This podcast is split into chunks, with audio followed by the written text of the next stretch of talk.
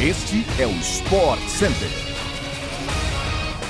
Salve, fã do esporte! Estamos de volta para mais um Sport Center, programa que chega de segunda a sexta-feira no seu tocador preferido de podcasts. Aqui quem fala é o Edu Elias e vale lembrar, siga o nosso feed, avalie o nosso podcast e não perca nenhum de nossos episódios, vão sempre ao ar das seis da manhã, aí você escuta a hora que quiser durante o dia. Também temos uma edição extra sempre às sextas-feiras à tarde, então fique ligado. Além disso, o Sport Center está diariamente ao vivo pela ESPN no Star Plus, hoje em quatro edições, às 11 da manhã, 4 da tarde, 8 da noite e às 11 e meia, invadindo a madrugada.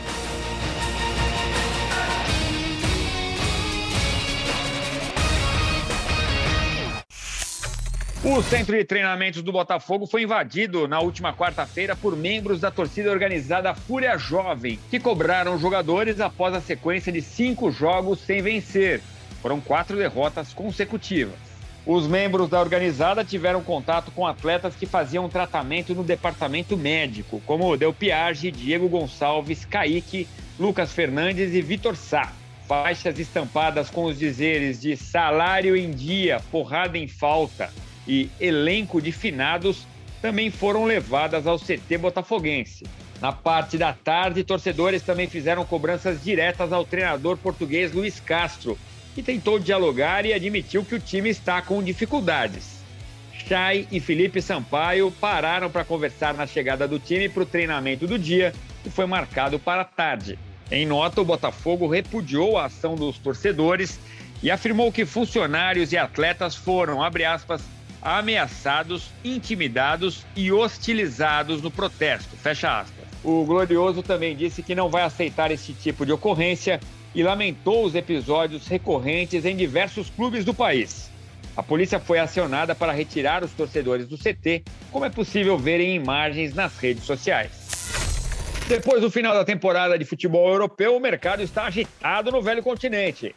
De acordo com a apuração da ESPN, o técnico Maurício Pochettino foi demitido do comando do Paris Saint-Germain. O argentino tinha mais um ano de contrato, mas a eliminação precoce na UEFA Champions League elevou a pressão sobre o treinador. O favorito do novo diretor esportivo do clube, Luiz Campos, é Christophe Gaultier, treinador que atualmente comanda o Nice.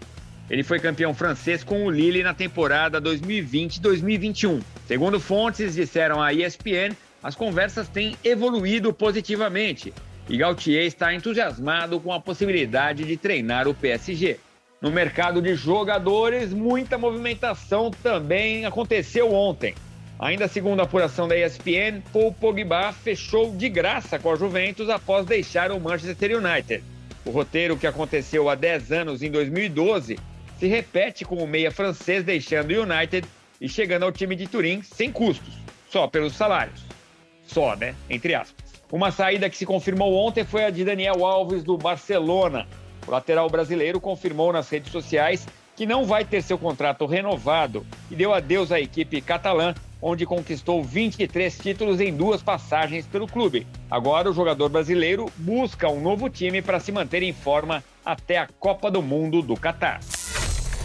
O Golden State Warriors pode confirmar mais um título da NBA na noite desta quinta-feira, caso vença o Boston Celtics fora de casa no jogo 6 das finais da liga. O time comandado por Steve Kerr busca seu primeiro título desde a temporada 2017-2018, quando os Warriors derrotaram o Cleveland Cavaliers de LeBron James por 4 a 0 nas finais.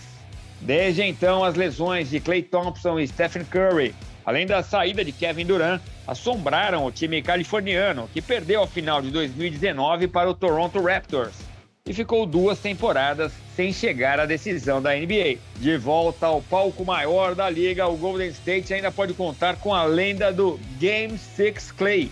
O camisa 11 dos Warriors tem um retrospecto incrível em jogos 6 nos playoffs desde 2016. A média de 28,6 pontos em sete confrontos desse tipo.